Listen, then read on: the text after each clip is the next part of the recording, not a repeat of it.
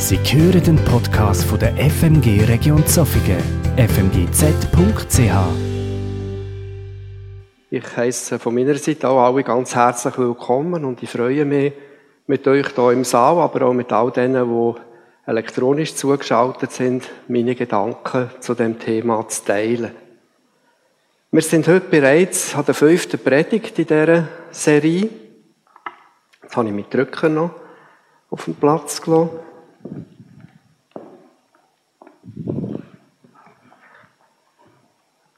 Ihr seht auch hier jeweils nach der Predigt das Thema, das wir miteinander angeschaut haben. Das erste Mal lernen Gottes Geist kennen. Das war eine geballte Ladung. Grundlagen, Erkenntnis, die Marcel Wittwer uns mitgegeben hat, wo wir noch x-mal verteufeln könnten. Das zweite Mal, wo die Predigt war, lass dich vom Geist erfüllen. Und die, die dabei waren, sind so eindrücklich Dort hat der Robin Mauch hat so erzählt, dass Gottes Geist auf alle abgekommen ist. Und in dem Moment, wo er das gelesen hat oder erzählt hat, ist ein riesen Gewitter mit voller Kraft und mit Lärm oben abgekommen. Also wirklich eindrücklich gewesen. Einfach auch ein äußerliches Zeichen für mich. Ich habe mich gefreut ab dem. Werde ein Ja-Mensch hat uns Deborah Sommer mitgenommen, hat aufgezeigt, eindrücklich, wie wir immer wieder können Entscheidungen treffen können, vielleicht auch anhand von einer Liste und einfach auch ein Ja, wo wir können bestätigen dass es es einfach braucht. Dann äh, überwinde deine Ängste. Dort hat äh, Benny Steffen mit praktischen Beispielen und auch Beispielen aus seinem Leben uns gezeigt, wie man Ängste überwinden kann und wie man auch da mit dem Heiligen Geist zusammen, mit Jesus Christus, einfach mit der Hilfe etwas überwinden kann, wo man das Gefühl hat, das ist gar nicht möglich im Leben. Und heute geht es darum, unsere Gedanken zu erneuern. Erneuere deine Gedanken wird es am nächsten Sonntag dort ein Plakat sein oder so ein Brett. Also unser Denken erneuern. Und für das hole ich ein bisschen aus. Ich habe mir lange überlegt, ob ich das soll und werde das gleich machen. Ich werde einen Teil von unserer Geschichte, von unserer äh, Verwandlung, kann man sagen, in unserer Gemeinde, wo wir gegangen sind, mit euch anschauen, aber auch ein Stück Glaubensweg von mir, ganz persönlich. Unsere Gemeinde ist von der Kultur her wenn ihr sie so müsstet beschreiben, eher zurückhaltend, förmlich, traditionsbewusst. Unsere Anlässe, da gelten traditionelle, festgelegte Abläufe. Es gibt nicht riesen viele Überraschungen, Strukturen und Zeiten sind vorgegeben. Und wir gelten, wenn wir so von äh, mal einmal beschrieben werden, als bibeltreu und Jesus-zentriert. Und ich mit meiner Familie 1983 die Gemeinde gekommen bin, sind dort frisch dazugekommen, frisch zum Glauben, habe ich so ein bisschen beobachtet. Moderatoren und Prediger, das sind vorwiegend Männer gewesen, oder eigentlich nur Männer. Die sind immer mit Kittel und Krawatte da oben gestanden. Ähm, Besucher sind auch sehr schick gekleidet gewesen. Also im Gottesdienst hat man sich speziell gekleidet. Frauen haben mehrheitlich lange Röcke oder Schüppe gehabt. Und bei der Haartracht hat man vielleicht auch noch ein bisschen gesehen, so ein bisschen gebundene Haar, häufig lange Haar, das hat noch ein bisschen dazugehört. Und das könnt ihr selber beobachten, ob sich jetzt das verändert hat oder nicht. Und es sind natürlich ähm, Gottesdienstbesuche und unsere Anlässe. Da hat kaum jemand gefällt. Also einfach die Verbindlichkeit in unserer Gemeinde, die ist sehr hoch gewesen. Und da kann ich selber sagen, das ist heute sehr schwankend. Im Umgang mit dem Heiligen Geist, das ist eigentlich so das Wichtigste für mich, sind wir auch eher zurückhaltend gewesen. Ich habe die Lehre betreffend dem Heiligen Geist so verstanden, und ich sage wirklich verstanden, vielleicht habe ich auch nicht alles richtig verstanden. Bleib nüchtern, eher zurückhaltend, also mit Händen aufheben und um die Zunge reden eher nicht. Wir wollen in unserer Gemeinde einen ruhigen Betrieb, einen geordneten Betrieb, kein Chaos. Und der Verhaltenskodex, den hat man dann auch biblisch begründet und hat das immer auch wieder so gesagt. Ich bin mal mit einem Seelsorger in einem Gespräch und der hat mir das auch so erklärt. Lass Menschen, die sind unterschiedlich. Die haben unterschiedliche Charaktere und die einen sind ein bisschen, mehr, gehen mehr zu sich raus, die anderen äh, sind so eher zurückhaltend. Und wenn jemand seine Gefühle mit Händen aufhaben und äh, mit Reinrufen im Gottesdienst oder auch sonst irgendwie ausleben für das gibt es ja die Pfingstgemeinde. Und ich fand, okay, dann hat es jetzt einfach da die Leute und dort die anderen Leute. Und so habe ich meinen Glauben betreffend dem Heiligen Geist, jetzt wenn ich das rückwirkend anschaue, eher zurückhaltend und so ein bisschen Angst ich so ein bisschen eine Unfreiheit drin weil ich nicht so recht wusste, was ist jetzt da richtig. Und so habe ich mich, mein Glauben wirklich auch gelebt. Ich bin überzeugt dass das so richtig ist. Und wenn ich so ein bisschen die Runde schaue, die Älteren unter uns, die können mir wahrscheinlich da folgen. Es hat sicher einige da, die das ähnlich auch so erlebt haben. Und wir hoffen natürlich, dass wir jetzt mit dieser Predigtserie ein Stück weit eine, eine andere Sicht, eine Sicht, wo uns so ein bisschen Freiheit, so eine Lebendigkeit, eine Leichtigkeit und Freude weitergibt, so wie Jesus das auch lebt.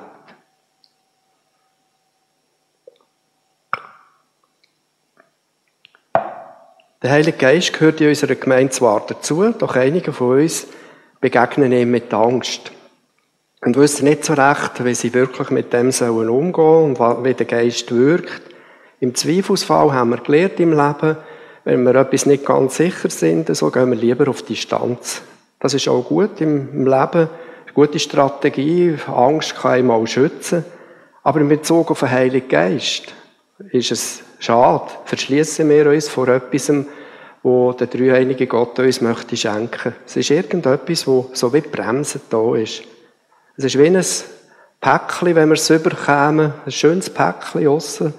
Und weil wir nicht genau wissen, was drinnen ist, tun wir es auf die Seite legen. Und ich habe einfach das Gefühl, wir verpassen etwas, wenn wir das nicht auftun, wenn wir uns nicht dem auch widmen. Beim Nachdenken über unsere Gemeinde und meine Haltung habe ich eigentlich erstaunt festgestellt, dass der Heilige Geist in unserer Gemeinde viel präsenter ist, als ich das eigentlich gemeint hat, oder vielleicht einige von uns sich das bewusst sind.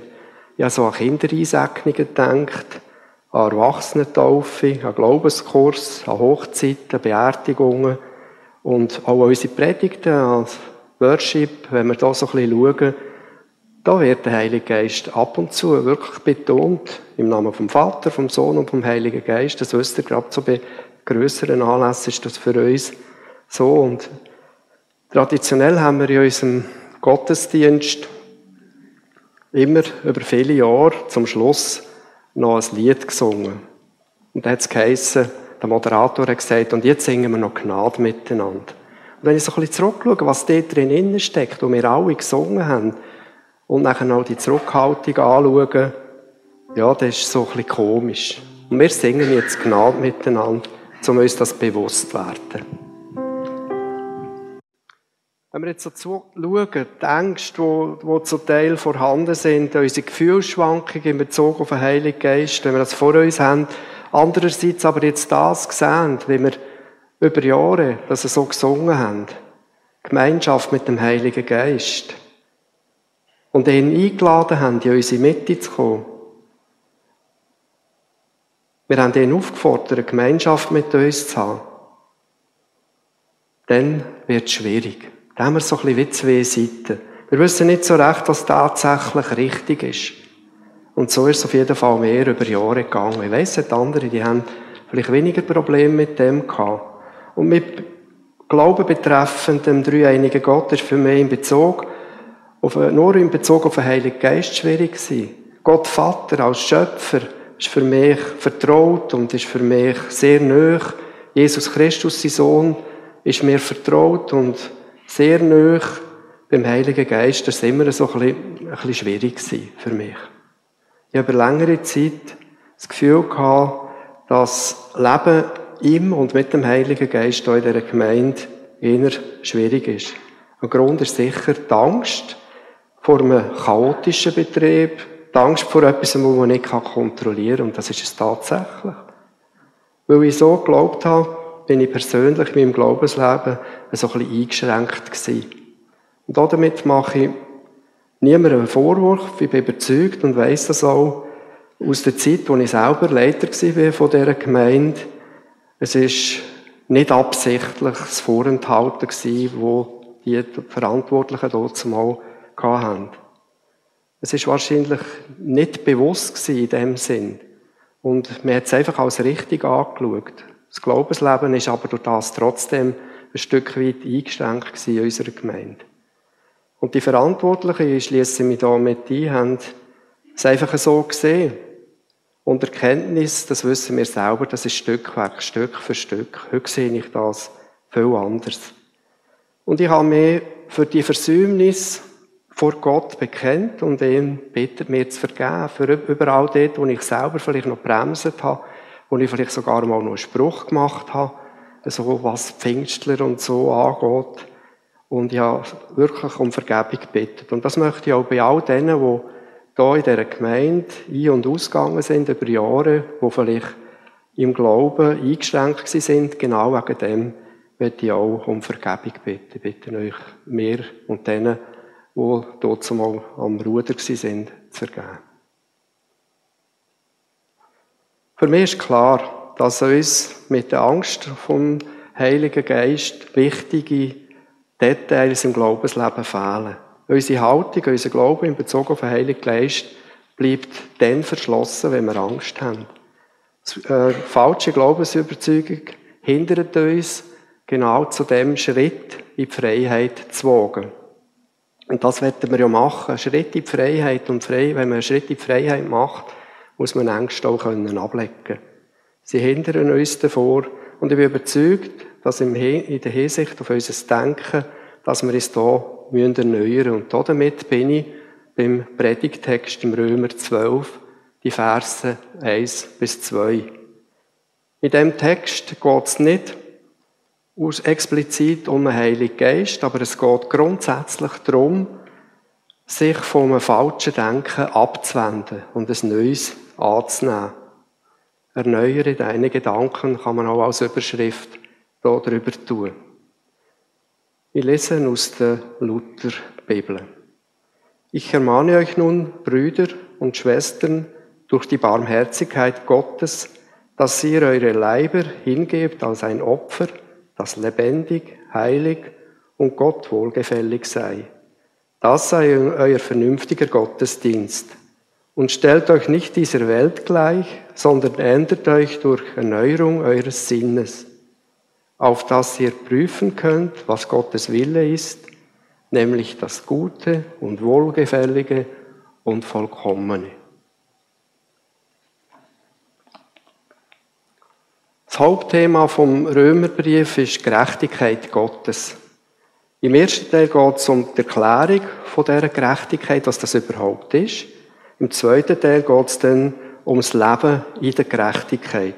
Der Paulus erklärt der Gemeinde auch Barmherzigkeit und Gnade Gottes, wo durch den Tod von Jesus Christus möglich ist.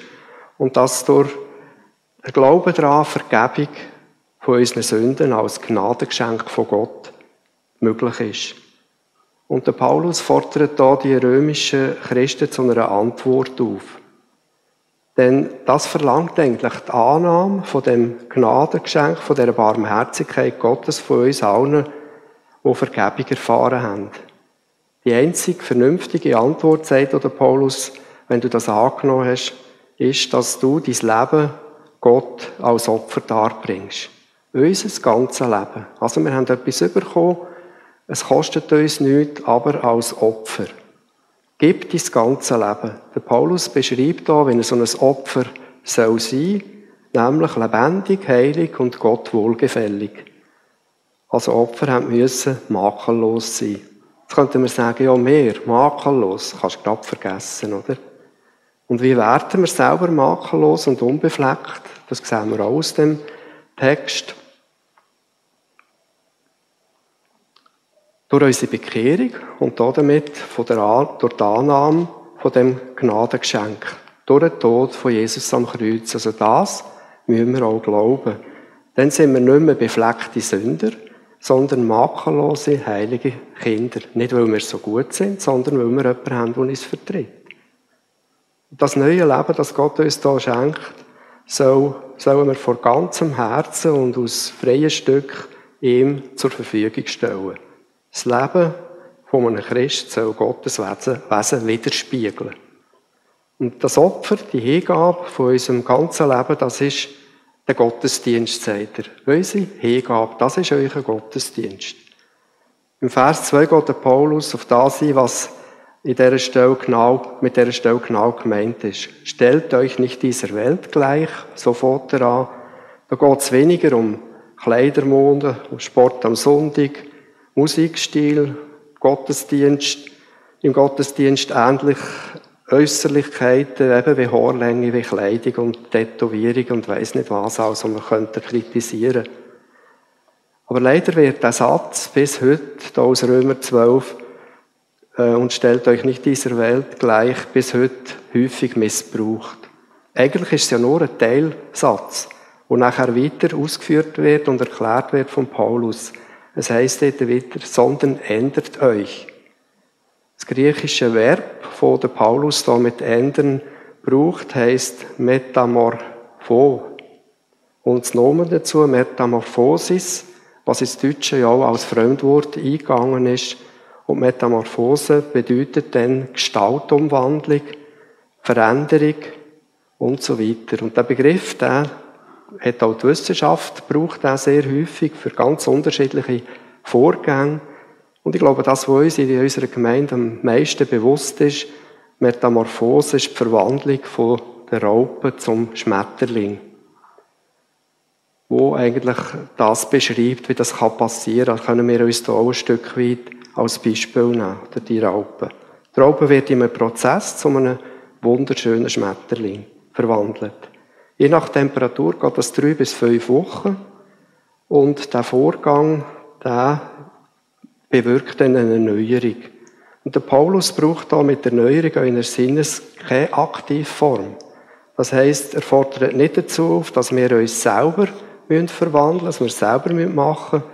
Die Raupe verpuppt sich zwar, aber sie führt die Veränderung nicht selber herbei. Sie hilft nur, damit die Veränderung möglich wird. Und das ist die Aufforderung, die Paulus so an uns hier ausspricht. Lasst euch verändern. Denn die Veränderung, die hier gemeint ist, die kann ich nicht selber machen, nur Gott kann es bewirken. Es liegt aber an mir, dass ich Bereitschaft habe, dass ich mir zur Verfügung stelle. Und dass wir das Löndlo geschehen bei uns. Das wäre in Bezug, wenn wir da uns würden verweigern oder blockieren, das können wir, Gott zwingt da niemand dazu. Aber das wäre zum Beispiel in Bezug auf den Heiligen Geist, wenn wir uns da verschließen, dann kann nichts passieren, dann kann es auch nicht umwandeln. Veränderung ist also ein Prozess. Raupe wird nicht in einem Augenblick ein Schmetterling. Wenn ihr es genau noch wissen wollt, Deborah Sommer hat ein Buch geschrieben, einzigartig, da geht es auch um die Verwandlung, da schreibt sie viel darüber. Auch die Zeit in den Puppen ist nicht einfach nur so äh, eine Sekunde, sondern ist eine längere Zeit, wo wir vielleicht uns finden können. Ist sehr empfehlenswert. Entfalte dich, was, was in dir steckt, steht dort. Und die Raupe, die verpuppt sich, die hängt der Zeit an, verwandelt sich und irgendwann wird dann ein wunderschöner Schmetterling daraus. Und so ist die Veränderung, die Gott an uns bewirken will, es ist ein Prozess, der Zeit braucht und es braucht unsere Bereitschaft, die zwei Sachen. Der angefangene Satz beim Paulus ist noch nicht ganz fertig. Er sagt, wie das die Veränderung denn bei uns soll passieren. Stellt euch nicht dieser Welt gleich, sondern lasst euch verändern durch Erneuerung eures Sinnes. Bei der Raupe betrifft das stark die äußerliche Veränderung. Da sehen wir eigentlich nur das Äußerliche, was passiert. Und beim Mensch, bei uns, passiert das in erster Linie im Inneren von uns Menschen.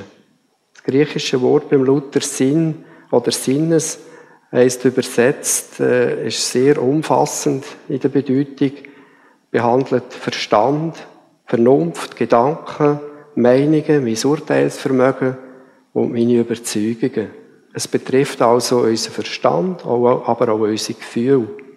Es geht also um eine entscheidende Veränderung von unserem Denken und von unserer Einstellung. Stellt euch nicht dieser Welt gleich, heißt beim Luther das griechische Verb dazu gestalten oder Form annehmen. Wenn ich mich für mich, für das Leben mit Jesus entschieden habe, das ist die Voraussetzung, dann wird der Veränderungsprozess in Gang gesetzt. Mein menschliches Denken, äh, die weltlichen Werte, die wir mal gelernt haben, oder das, was wir von unseren Eltern mitbekommen haben, Unwahrheiten vielleicht, die wir daran geglaubt haben über Jahre, die werden in Gottes Maßstab umgewandelt. Und immer mehr erkennen wir, was richtig ist. Ich merke das bei mir selber. Und vielleicht geht es euch auch ab und zu so, dass es nicht immer leicht ist, Gottes Maßstab zu erkennen, aber sie dann auch anzunehmen. Vielleicht erkennen wir sie, aber annehmen. Und wenn wir sie erkennen, ist es nicht einfach, sie anzunehmen. Wir wissen zwar, was richtig wäre, und dann sind wir so in einer Zerreissprobe. Es braucht Zeit, Zeit mit Gott. Ich glaube, das ist etwas vom Wichtigsten, um in der Bibel zu lesen, um in der Stille darüber nachzudenken, Beziehung mit Gott zu pflegen, das ist so eine von diesen wichtigen Massnahmen, wo uns einfach unser Denken kann erneuern kann, wo wir können uns, wo wir gewisse Sachen können annehmen, wo wir uns vielleicht ein bisschen sträuben dagegen. Wunderbar ist eigentlich, die haben das selber erlebt, dass Gottes Gnade so groß ist, dass er uns sogar mit falschen Glaubensüberzeugungen in einen Veränderungsprozess hineinnehmen kann. Er kann uns Wege aufzeigen und unser Denken gerade in Bezug auf den Heiligen Geist erneuern. Ich kann euch da einfach ein paar Beispiele sagen aus den letzten Jahren, die ich immer wieder erlebe und denke, genau das ist so eine Wandlung, die bei mir stattfindet, nicht von heute auf morgen.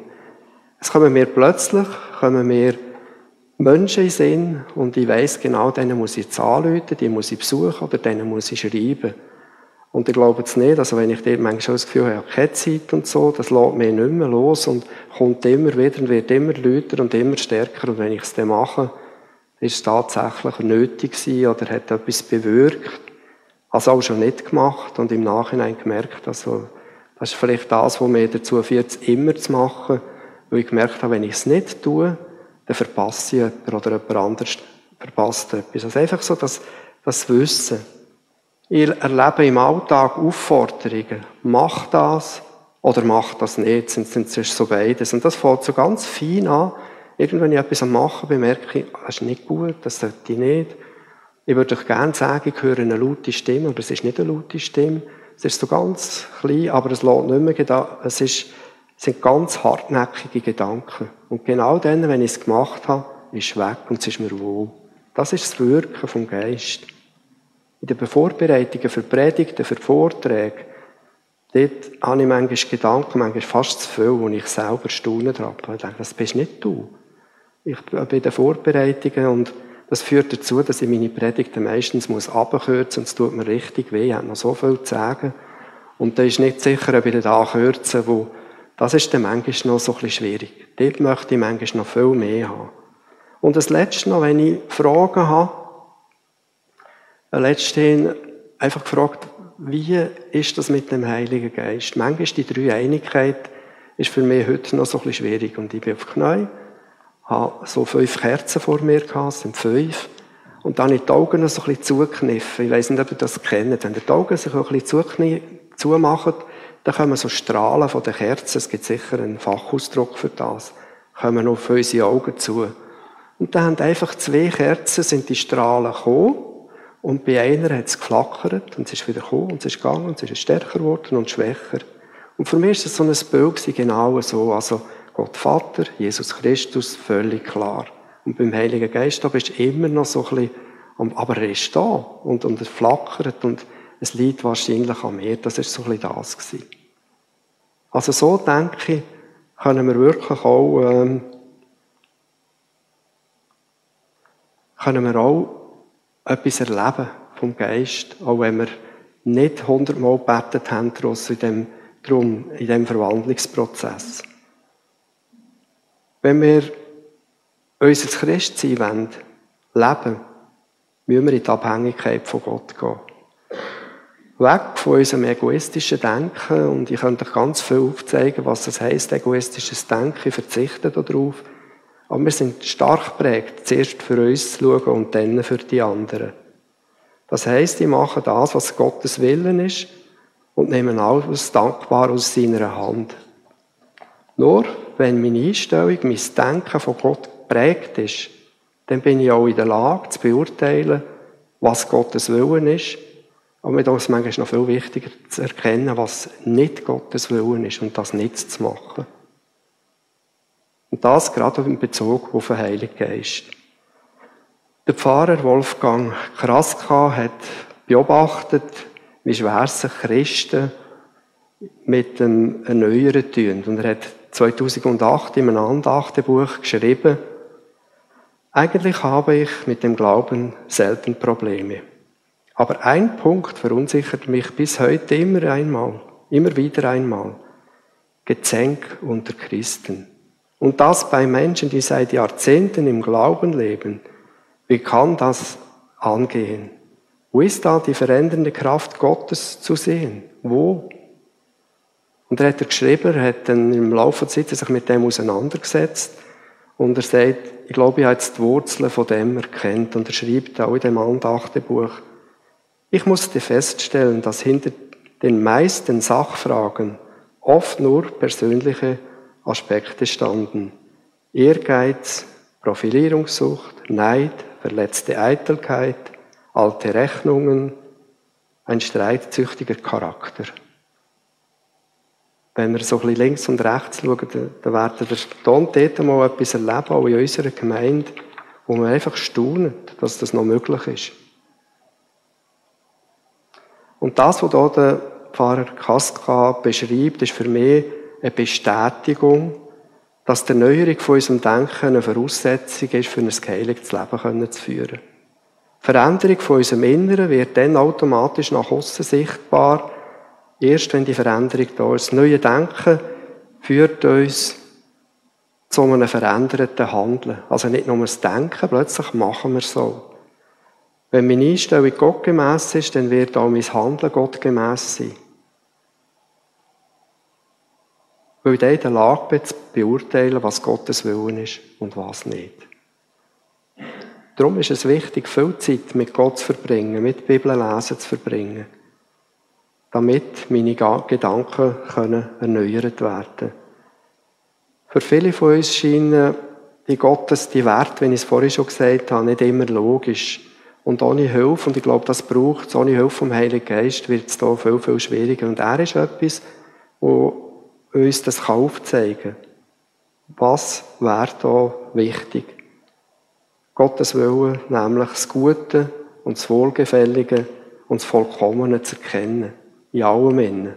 Wenn wir uns diese Fragen so würden stellen. Aber der Alltag geht so schnell, dass wir diese Fragen nicht bei, jedem, bei jeder Handlung können stellen können, sondern dass es nur dann passiert, wenn wir selber umgewandelt sind.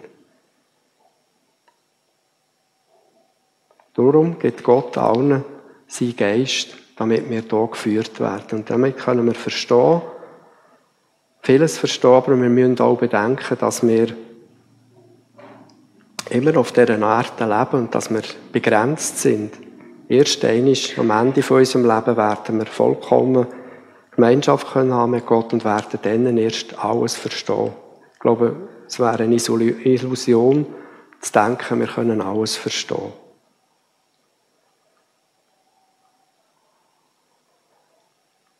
Was machen wir jetzt konkret mit dem, was wir gehört haben? Da habe ich mir überlegt, so was, was möchte ich euch mitgeben? Und wir probiert so in die Leute hineinzuversetzen, die da sitzen. Es könnte sein, was ihr denkt, das ist alles übertrieben, was der gesagt hat vorher, das ist für mich nichts und einfach weitermachen bis jetzt, das ist eine Möglichkeit. Das Zweite, ich kann, es kann sein, dass wir schon seit Jahren einen guten Zugang zum Heiligen Geist haben. Gott Vater, seinem Sohn und dem Heiligen Geist und das für uns gar nicht das Problem ist. Und das für uns einfach eine Bestätigung war. Und dann können wir uns einfach freuen, dass es so ist. Und das Dritte, wir haben vielleicht gemerkt, dass wir im Umgang mit dem Heiligen Geist von Angst und großer Zurückhaltung geprägt sind. Dann wäre es möglich, verschiedene Möglichkeiten,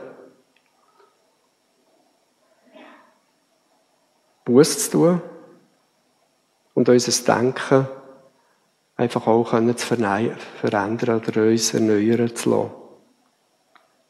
Vielleicht gehst du ins stille Kämmerchen und fragst Gott, was bei dir dran ist. Das ist vielleicht nicht bei allen gleich. Oder vielleicht suchst du ein Gespräch mit einem Mitchrist und sagst du, ich will mal reden, wie hast du das? Und ich glaube, das bringt ganz viel, wenn wir untereinander und dann ist es vielleicht gut, wenn wir nicht nur Gleichgesinnte suchen, denken, hey, der denkt gleich wie ich, gehe den fragen, sondern vielleicht mal jemanden, wo wir merken, der denkt nicht ganz gleich. Das bringt uns weiter im Leben. Und vielleicht nimmst du Seelsorge in Anspruch. Du einfach sagst, ich will wie einen neuen ich will das machen, ich will, dass in meinem Glaubensleben noch etwas passiert. Und ich will dich einfach Mut machen, Schritt zu gehen, eure Gedanken zu erneuern, dort, wo es nötig ist. Amen. Als Übergang zum Lobpreis hören wir jetzt noch eins von der Michelle, Römer 12, die Verse 1 bis 2, wo sie uns vorliest, jetzt noch aus der neuen Genfer Übersetzung. Und fragt euch da dabei, habe ich die Aufforderung von Paulus angenommen oder wäre sie jetzt dran? Die angemessene Antwort auf Gottes Erbarmen. Ich habe euch vor Augen geführt, Geschwister, wie groß Gottes Erbarmen ist. Die einzige angemessene Antwort darauf ist die, dass ihr euch mit eurem ganzen Leben Gott zur Verfügung stellt und euch ihm als ein lebendiges und heiliges Opfer darbringt, an dem er Freude hat. Das ist der wahre Gottesdienst und dazu fordere ich euch auf. Richtet euch nicht länger nach den Maßstäben dieser Welt, sondern lernt in einer neuen Weise zu denken, damit ihr verändert werdet und beurteilen könnt, ob etwas Gottes Wille ist, ob es gut ist, ob Gott Freude daran hat und ob es vollkommen ist. Als ich das heute Morgen einmal gelesen habe, habe ich ein Bild von einer Wasserleitung gesehen. Und ich habe in diesem Rohr viele Stellen gesehen, wo es Dreck hatte, wo wie blockiert war und das Wasser hat gar nicht durchfließen Und ich habe mich dann gefragt, ja, wie macht man jetzt, dass das Wasser wieder fließen kann? Und dann ist mir Jesus in Sinn gekommen, wo das lebendige Wasser ist und dass er als Kreuz ist. Und auch all das auf sich genommen hat, all die Gedankenmuster, all die Sünden, all der Dreck. Und dass das lebendige Wasser, das durchfließen mit einem Druck, dass das alles weggeht. Und dass dort ein Moment kommt, wo der Geist, wo der Heilige Geist wieder kann wirken und uns kann erfüllen kann. Und Jesus, ich bitte dich, dass du unsere Augen öffnest, dass du unsere Herzen öffnest für dich und für dich, Heiliger Geist. Wir wollen dich ehren und loben.